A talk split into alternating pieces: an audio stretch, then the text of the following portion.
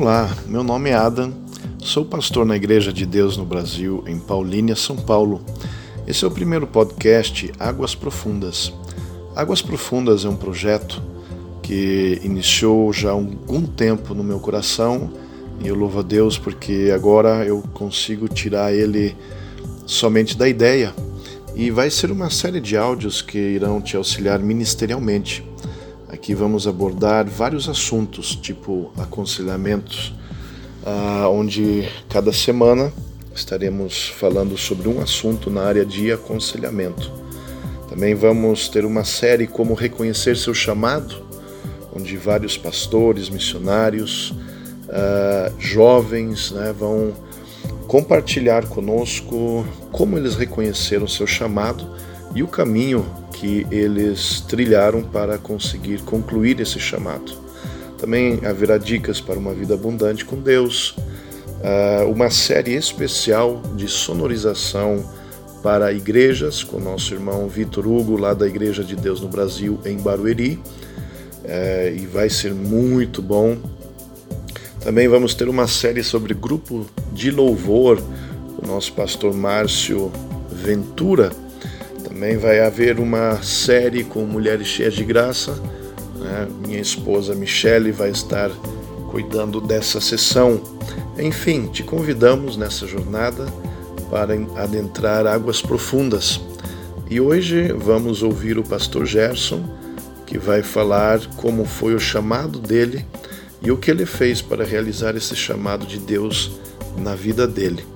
Então, convido vocês a prestarem bastante atenção, porque eu tenho certeza que isso te vai auxiliar na tua caminhada com Deus uh, e provavelmente você que sente que tem um chamado, mas não sabe por onde começar. Deus abençoe e a gente conversa mais no finalzinho desse programa.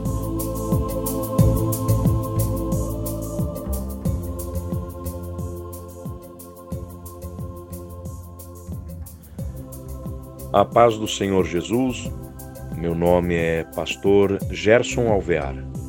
Sou pastor em Curitiba desde 1 de janeiro de 1995. Fui ungido em maio de 1993 ao ministério, a nossa convenção nacional de a Igreja de Deus no Brasil.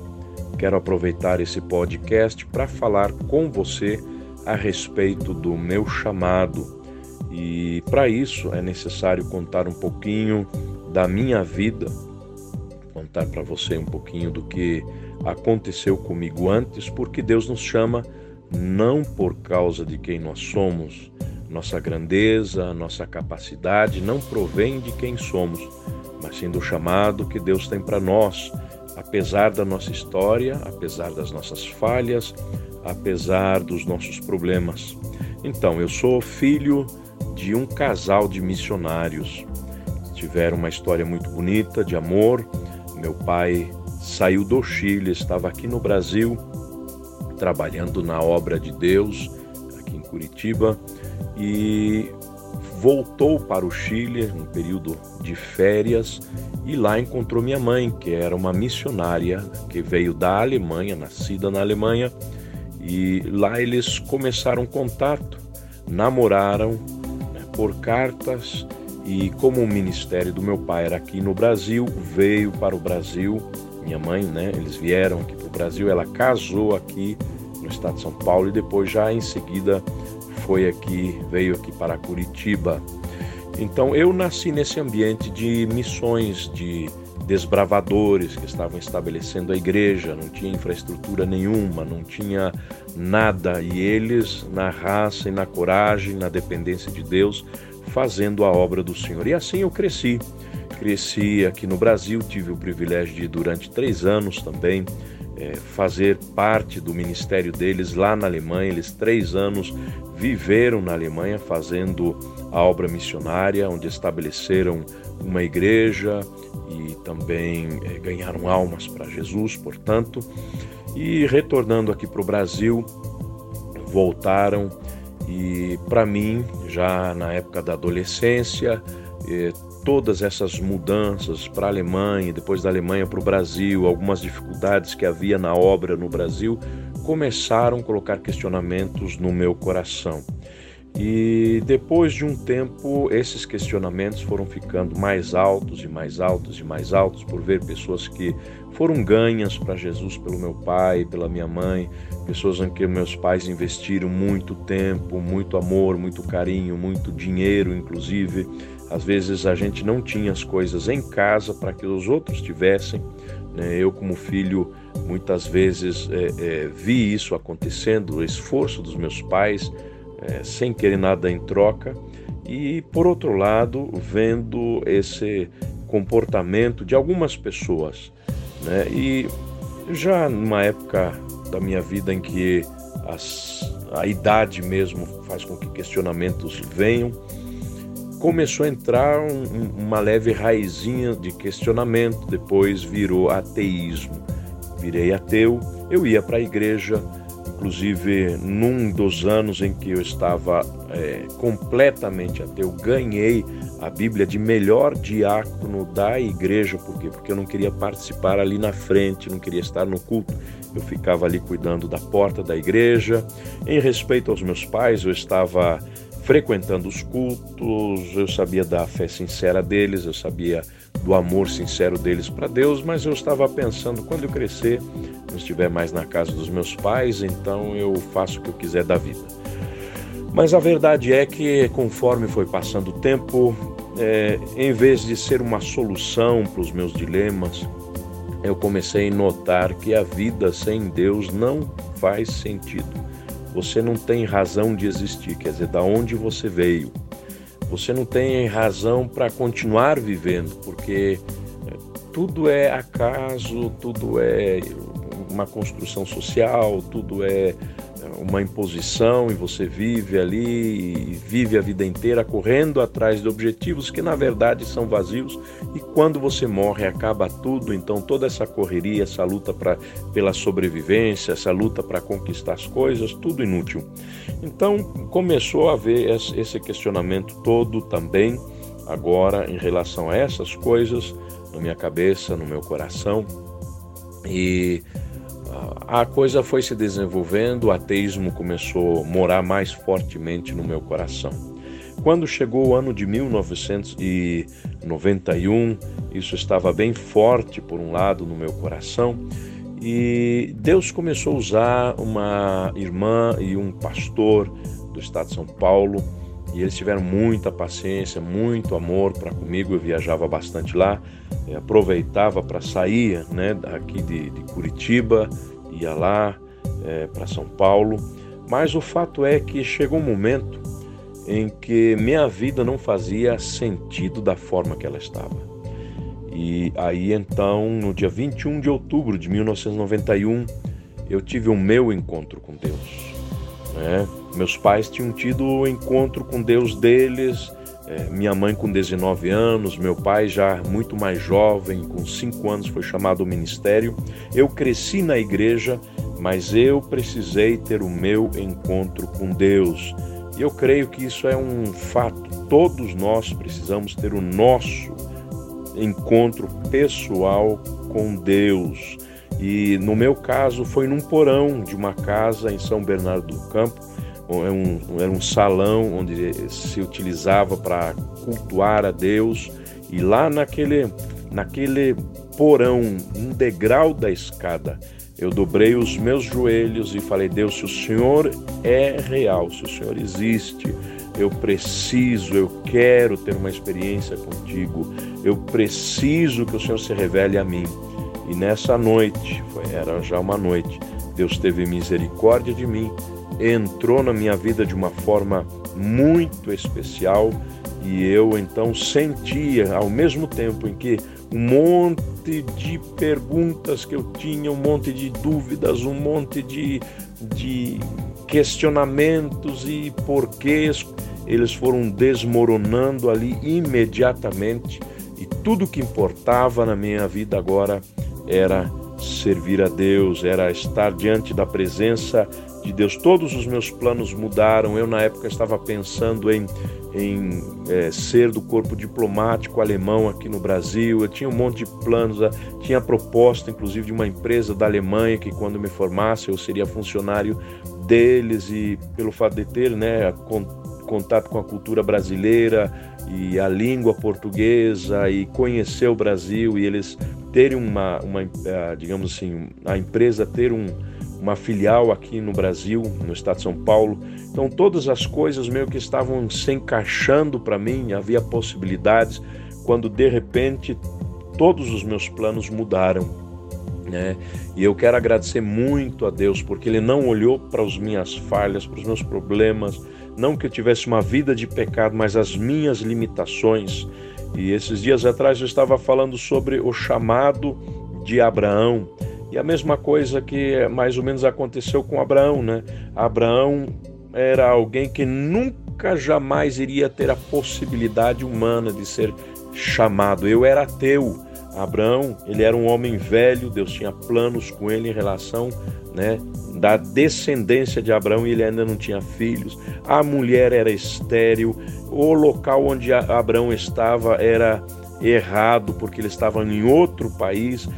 Abraão era um idólatra até então, então tudo para Abraão era contrário, assim também eu. Eu tinha é, jurado de pé junto que eu nunca iria ser pastor. E agora, né, os meus planos mudaram porque eu recebi um chamado de Deus, mas para mim ainda tudo era muito longe, muito difícil. Só que Deus, ele trabalhou de uma forma, as coisas foram se encaixando tão rápido a partir de então, né? Porque já em dezembro, mais ou menos, eu estava dentro de um avião, fui fazer meu instituto bíblico nos Estados Unidos, sentindo esse chamado, né, muito forte. Eu orava, jejuava muitas vezes por semana, pelo menos duas vezes por semana eu estava em jejum. No, quando não dava mesmo, era uma vez por semana, em oração, tudo isso. Mas quando eu estava lá orando, jejuando, estudando a palavra de Deus, Deus falava no meu coração muito forte: o teu lugar é no Brasil. E eu não entendia porque que Deus falava que o meu lugar era no Brasil. Eu não entendia, eu não conseguia compreender. Passei o período que tinha que passar nos Estados Unidos, cheguei no Brasil e meu pai, a primeira conversa em família séria que ele teve em volta da mesa, ele falou: Olha, tudo indica que Deus quer que nós saiamos do Brasil. Mas o que, que eu faço com a igreja, meu Deus do céu? E na hora eu entendi o que Deus estava falando por meses comigo enquanto eu orava. Eu falei: Pai, não se preocupe, né? porque Deus falou no meu coração que o meu lugar é no Brasil, eu cuido da igreja. Só que eu não tinha experiência nenhuma, eu não sabia nada das coisas, né? O resultado é que em 1995 meus pais acabaram indo para a Suécia, na Europa, não é Suíça, né? É Suécia. E a verdade é que tive que abrir mão da minha família. Né? Abrir mão, inclusive, eu já conheci a Europa, conheci os Estados Unidos, viajei várias vezes para a Europa antes, né? devido à família da minha mãe ser alemã e outras coisas terem acontecido, amizades e possibilidades mesmo de, de viajar para a Alemanha e para a Europa, Inglaterra, é, várias vezes. Então eu sabia exatamente o que significava minha família poder ir para um país europeu, mas eu sentia também fortemente um chamado aqui para o Brasil. Então é, a verdade é que quando a gente tem um chamado, nós temos que sempre vai haver, sempre vai haver coisas que a gente tem que abrir mão, né? Conforme eu já mencionei, a primeira coisa que eu abri mão foram sonhos para com o futuro eu tinha já planejado, ou eu trabalhava nessa empresa que já tinha vaga, ou eu trabalhava no corpo diplomático alemão aqui no Brasil, que inclusive ainda hoje eu guardo uma carta né, deles mostrando interesse. Eu, eu, eu entrei em contato com eles, falei que tinha interesse, eles mostraram interesse também. Então havia possibilidades naquela época e tudo isso abri mão para poder servir a Deus, para poder me dedicar à obra do Senhor. E agora minha família estava indo para um país na Europa. Eu sabia o que isso significava em termos de padrão de vida, em oportunidades, mas eu fiquei aqui no Brasil. Por que isso? Porque um chamado queima no nosso coração. A gente tem aquela certeza, né, que Deus, ele quer que a gente faça alguma coisa para ele. E eu sabia que o propósito dele não era lá. Deus tinha falado ao meu coração: teu lugar é no Brasil. Então, todos nós que temos um chamado, temos exatamente é, que abrir mão de algumas coisas e vamos ter desafios pela frente. Agora, repentinamente, eu estava cuidando de uma igreja, estava estudando na parte da manhã, cuidando de uma igreja à noite e à tarde eu estava trabalhando. Então, foi muito corrido muitos desafios, muitas coisas aconteceram, mas pela graça de Deus, pela misericórdia de Deus, em todas as situações Deus me ajudou. E é interessante, antes de eu encerrar agora esse, essa, esse relatório, né, esse testemunho, é interessante notar uma coisa como me senti incapaz, incapaz, incapaz, olhando o desafio, conhecendo a obra, né? Eu cresci no campo missionário, então eu não era alguém iludido, eu já tinha mais ou menos noção, era filho de pastores, era filho de missionários no campo há muitos, muito tempo e eu me achei tão incapacitado, olhava para a igreja, como que eu vou conseguir cuidar da igreja, como que eu vou conseguir fazer é, a obra de Deus. Isso me lembra né, de um homem de Deus também chamado Josué, e Deus fala para ele: Olha, Moisés, meu servo, morreu, tá? Mas tem uma coisa, Josué, e é interessante aqui o que ele diz para Josué em Josué 1, versículo 9, que eu estarei lendo para você agora. Preste bastante atenção no que Deus fala para Josué em relação à, à postura dele. E eu vejo como isso é importante. Você que tem um chamado, preste atenção o que Deus ordenou para Josué. Diz aqui nessa versão da Bíblia, Josué 1:9: Não fui eu quem ordenou a você, que seja forte e corajoso, não tenha medo e não se sinta acovardado, porque Jeová teu Deus vai estar com você por onde você andar. Olha só, então eu, ao começar o meu ministério, achei tão impossível, mas hoje fazem 25 anos e até aqui me ajudou o Senhor. Então, um homem de Deus, aquela pessoa que tem o chamado de Deus, tem que ter coragem, pisar firme, olhar para o desafio e enfrentar, sabendo que Deus é com ele. Deus abençoe. Obrigado pela sua audiência. Um grande abraço. Até a próxima vez, se Deus permitir.